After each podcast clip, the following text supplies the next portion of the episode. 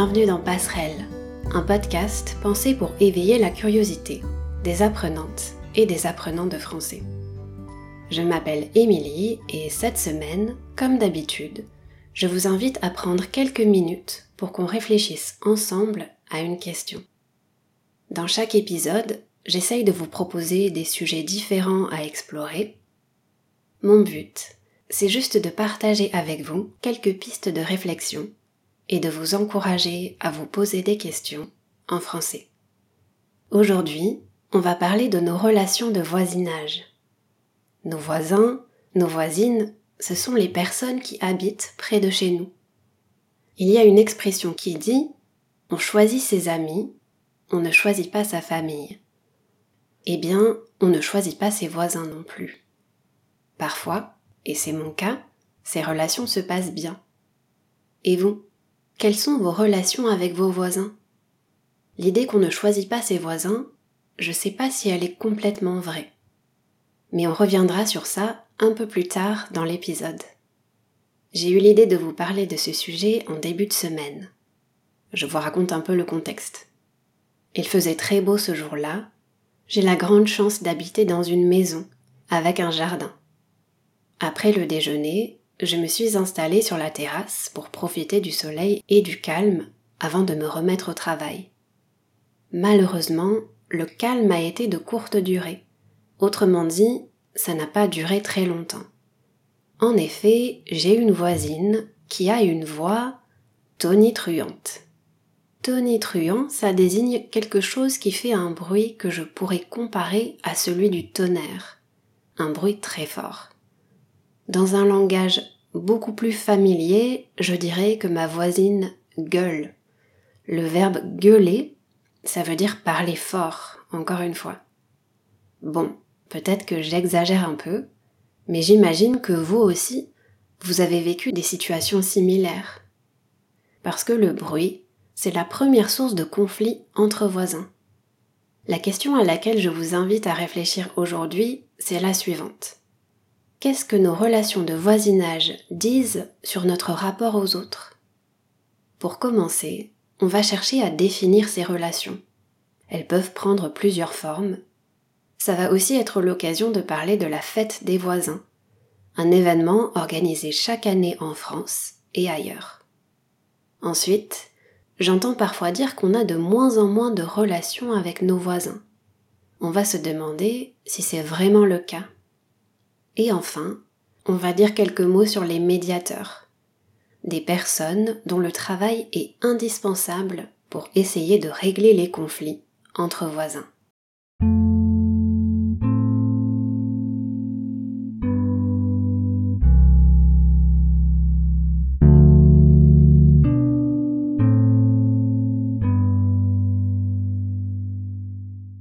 Avant d'explorer le sujet auquel on va s'intéresser cette semaine, ça me semblait important de dire quelques mots sur la situation actuelle en Ukraine. Vous, les personnes qui écoutent ce podcast, je ne sais pas si vous ressentez la même chose que moi, je, je trouve que c'est très difficile de se concentrer ces derniers jours. La situation en Ukraine est juste effroyable. Cette situation fait peur. Avec toutes les informations, toutes les images qui arrivent jusqu'à nous chaque jour, toutes mes pensées vont vers le peuple ukrainien, qui fait preuve d'une résilience et d'une résistance remarquables. Mes pensées vont aussi au peuple russe, à toutes celles et ceux qui ne soutiennent pas cette guerre. Je pense à ces deux peuples qui n'ont rien demandé et qui se retrouvent aujourd'hui entraînés dans ce conflit. Dans les situations de tension comme celle-ci, trouver les mots justes n'est pas évident. Et la dernière chose dont j'ai envie en ce moment, encore plus que d'habitude, c'est d'ajouter du brouhaha, d'ajouter du bruit au chaos qui existe déjà. Je crois que c'est normal de se sentir démuni dans ce genre de situation. C'est normal de ressentir le besoin de se changer les idées en faisant autre chose. Travailler sur cet épisode, ça a eu cet effet sur moi. Ça a été une échappatoire, en quelque sorte. Ça m'a permis de me concentrer sur autre chose, l'espace de quelques heures.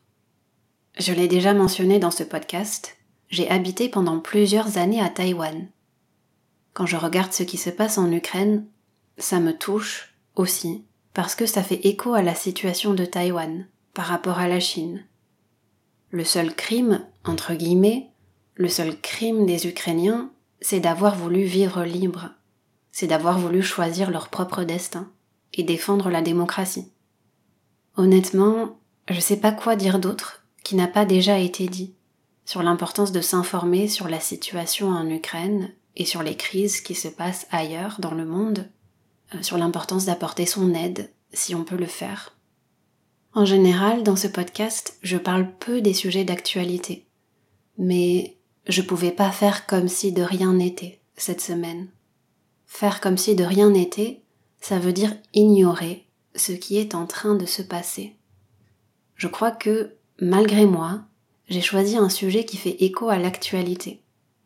Ne pas se laisser tomber, notamment dans les moments de crise, c'est un principe éthique du voisinage, un principe éthique majeur. Ne pas laisser tomber quelqu'un, ça veut dire ne pas l'abandonner.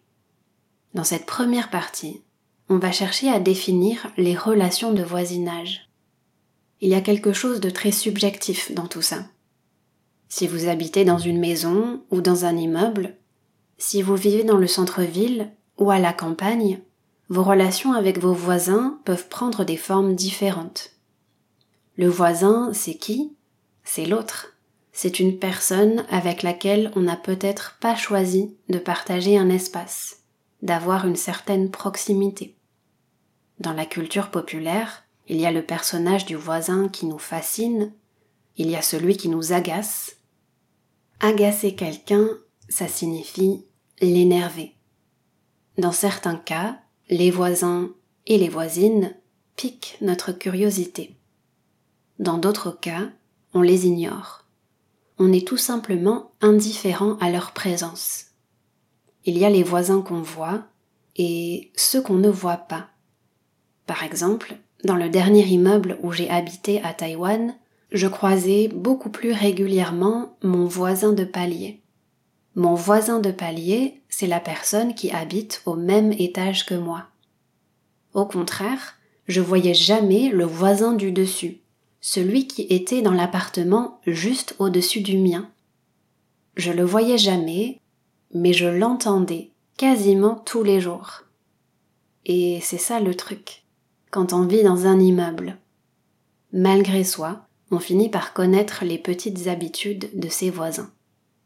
Dans tous les cas, ce lien entre nos voisins et nous, il dit quelque chose de l'être humain et de notre rapport aux autres. Quand je préparais cet épisode, j'ai entendu plusieurs fois le verbe voisiner. Il faut savoir que c'est un verbe qu'on n'utilise pas vraiment dans le langage courant. On le retrouve surtout dans le vocabulaire des sociologues. Voisiner en sociologie, ça peut faire référence à plein de choses différentes. Ça dépend du niveau de relation entre voisins. D'une part, voisiner, c'est discuter dans l'escalier. C'est dire bonjour aux voisins qui habitent dans la maison d'en face. C'est entendre les bruits des autres et les interpréter. Quand on entend un bruit et qu'on ne voit pas ce qui se passe, ça fait travailler notre imagination. D'autre part, Voisiner, ça peut être utilisé pour parler des relations plus importantes, plus profondes. Je pense par exemple au fait d'être invité à prendre un café ou au fait de se rendre service. Se rendre service, s'aider pour les enfants, ça représente une partie importante des relations de voisinage. Le fait qu'on voisine de plein de manières différentes, ça montre bien la singularité de ces relations la singularité, c'est la spécificité dans ce contexte. Est-ce que le voisin est un inconnu ou pas? Je trouve que c'est une question intéressante et complexe. Après tout, les voisins ne sont pas nos amis. Ils ne font pas partie de notre famille. Là, évidemment, je fais des généralités. J'ai grandi dans une petite ville, donc je connais des personnes de la même famille qui habitent dans le même quartier et certains voisins peuvent devenir amis. Mais je crois que, la plupart du temps, le lien avec ses voisins, c'est pas un lien familial ou amical. C'est vraiment un lien à part. Quand on dit que quelque chose ou quelqu'un est à part, à part, ça signifie particulier et différent. Je voudrais revenir sur une idée que j'ai mentionnée un peu plus tôt, sur le fait qu'il y a une certaine fascination pour le personnage du voisin dans la culture populaire. C'est vrai au cinéma, à la télé et dans les livres aussi. D'ailleurs, Georges Perec a consacré un roman au thème du voisinage. Georges Perec était un écrivain français. Dans ce roman, qui s'appelle La vie mode d'emploi, il décrit un immeuble. Il décrit ses habitants et les objets qui les entourent. À travers cette description, il cherche à définir la vie et comment on peut la vivre. Il insiste sur les gestes similaires qui sont faits au même moment par des gens qui vivent si proches les uns des autres. Je vais vous lire un passage qui se trouve au début du roman et qui illustre bien cette idée. Les habitants d'un même immeuble vivent à quelques centimètres les uns des autres. Une simple cloison les sépare ils se partagent les mêmes espaces répétés le long des étages. Ils font les mêmes gestes en même temps. Ouvrir le robinet, tirer la chasse d'eau, allumer la lumière, mettre la table. Quelques dizaines d'existences simultanées qui se répètent d'étage en étage et d'immeuble en immeuble et de rue en rue. J'aime bien ce passage et en plus, il donne beaucoup d'expressions utiles pour les petits gestes du quotidien. Ce qui est fascinant dans le voisinage, ce sont toutes ces existences simultanées. Avant de passer à la suite, j'ai une question pour vous. Est-ce que vous avez entendu parler de la fête des voisins? C'est un événement qui a été créé en 1999. Le but c'est de donner aux voisins l'occasion de se rencontrer de manière conviviale, de lutter contre l'isolement et de créer un sentiment d'appartenance au quartier. Certains attendent cette fête avec impatience, alors que d'autres font tout pour l'éviter. Ça raconte certainement quelque chose des paradoxes qui existent dans les relations de voisinage. Est-ce qu'on voisine plus en ville ou à la campagne? Ça aussi, c'est une autre question qu'il faudrait explorer. Au début de l'épisode, vous vous souvenez peut-être que j'ai commencé en disant qu'on ne choisit pas ses voisins. Cette idée n'est pas tout à fait vraie. Dans un podcast que j'ai écouté, une sociologue expliquait qu'on voisine avec des gens qui sont proches de nous socialement. Dans le voisinage, on fréquente plutôt des gens qui nous ressemblent. La définition du voisin change d'une personne à une autre. Et on va voir qu'elle évolue aussi au fil du temps. J'entends parfois dire qu'on a de moins en moins de relations avec nos voisins. Dans cette deuxième partie, on va se demander si c'est vraiment le cas. Entre 2018 et 2019, une enquête a été réalisée sur ce sujet, sur les relations de voisinage. Cette enquête porte sur les régions de Lyon et de Paris. Elle se concentre sur des communes rurales dans ces deux régions, mais également sur des quartiers de ville. Elle porte sur des quartiers très différents. Une petite précision concernant le vocabulaire. Je viens d'utiliser le verbe porter sur quelque chose. Quand je dis que l'enquête porte sur des quartiers très différents, ça veut dire que l'objet de cette enquête ce sont ces quartiers très différents. Bref, des sociologues ont interrogé 2500 personnes en tout. Ces personnes venaient de tous les milieux sociaux, de toutes les origines et de tous les âges. J'ai retenu une question en particulier dans cette enquête. Jusqu'à quelle distance on considère que les gens sont nos voisins? Et est-ce que cette distance a évolué dans le temps? Plus concrètement, la question posée était la suivante. Pour vous, votre voisin, c'est celui qui habite sur le palier, dans l'immeuble, dans la résidence, dans le quartier? La dernière grande enquête sur les relations de voisinage en France avait été faite dans les années 80. Du coup, c'est intéressant de comparer les résultats. Les sociologues ont observé un certain élargissement dans la définition du voisin entre ces deux époques. Dans élargissement, vous entendez le mot large. La définition du voisin est donc devenue plus large au fil du temps. Le voisin n'est pas seulement le voisin de palier ou celui de l'immeuble. Selon les personnes interrogées, la définition du voisin comprend aussi d'autres habitants du quartier. Comprendre, dans cette phrase, ça signifie inclure. Celui qui habite dans le quartier est inclus dans la définition du voisin. Il y a donc un changement dans la représentation spatiale du voisin. Un autre facteur important, c'est celui de l'âge. Globalement, c'est la tranche d'âge intermédiaire qui a le plus de contact avec ses voisins. Une tranche, ça désigne une catégorie. La tranche d'âge intermédiaire désigne les personnes qui ont entre 30 et 50 ans. D'ailleurs, ceux qui voisinent le plus, d'après cette enquête, ce sont les voisins qui ont des enfants on entend souvent un discours qui dit qu'on voisine de moins en moins aujourd'hui. Et pourtant, les résultats de l'enquête donnent une version différente. Elle a montré qu'on voisine autant à notre époque, en 2018-2019, que dans les années 80. Ça concerne les visites à domicile, les services échangés entre voisins, etc. Les relations de voisinage sont restées stables. J'imagine qu'on a tendance à penser qu'on voisine moins parce que notre époque est plus individualiste. Par exemple, on parle de l'impact des outils numériques sur nos relations, du fait que les smartphones nous empêchent d'aller vers l'autre. Là aussi, l'enquête a montré que c'est pas forcément le cas. Il suffit d'observer toutes les plateformes en ligne qui reposent sur les relations de voisinage, l'échange de services entre voisins reposer sur quelque chose, ça veut dire être fondé, être basé sur quelque chose. Quand on évoque l'impact du numérique sur nos relations, c'est compliqué de ne pas faire de grandes généralités. On n'utilise pas toutes et tous les outils numériques de la même manière.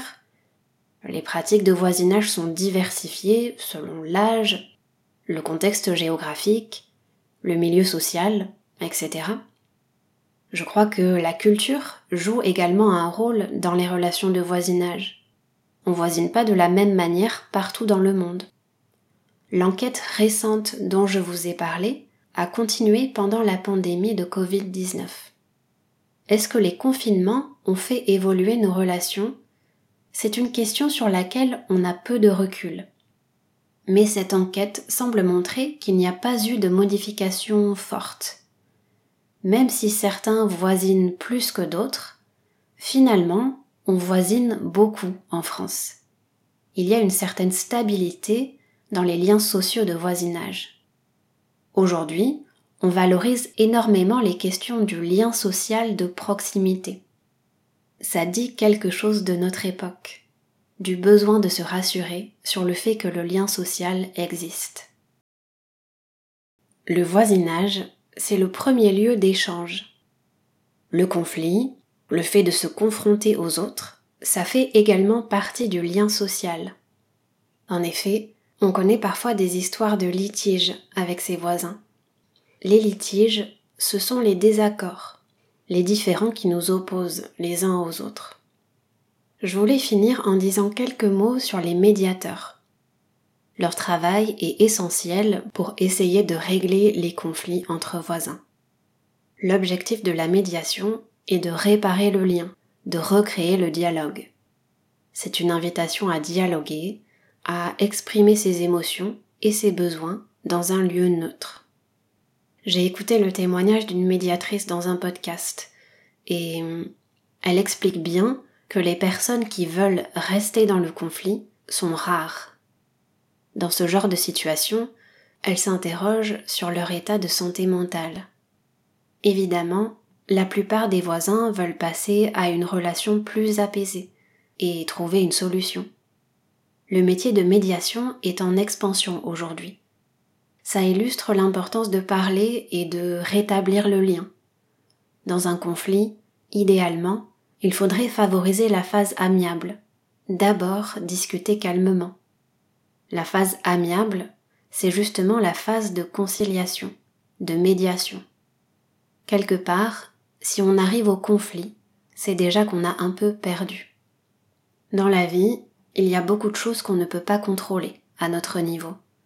Le conflit en Ukraine est un exemple de ça. Mais c'est possible de trouver un peu d'espoir dans les choses qu'on peut faire. C'est peut-être très naïf tout ce que je dis quand on voit la réalité de la guerre, mais je crois que s'engager dans une action positive, ça peut être un exutoire, un moyen d'évacuer ces sentiments difficiles. Ça se traduit de plein de manières différentes. Soutenir, faire un don, être gentil avec les autres. Chaque acte de bonté est important. Et ça, ça s'applique à la fois à la situation actuelle et à nos relations de voisinage.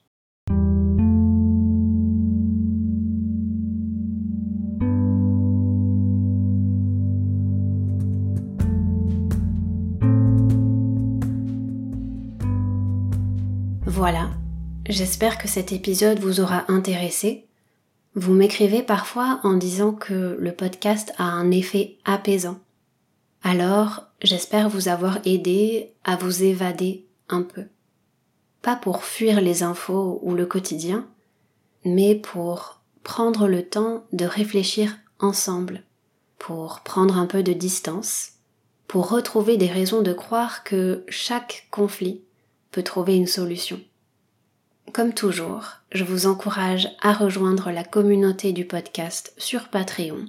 C'est un espace d'échange où je partage des ressources et les transcriptions des épisodes. Pour soutenir le podcast, vous pouvez en parler autour de vous et mettre une note sur Apple Podcast. Et puis, si vous avez écouté l'épisode jusqu'à la fin, je vous invite à m'écrire pour partager vos réflexions avec moi. En attendant, je vous remercie d'avoir pris le temps de m'écouter aujourd'hui et je vous donne rendez-vous bientôt pour le prochain épisode. À très vite!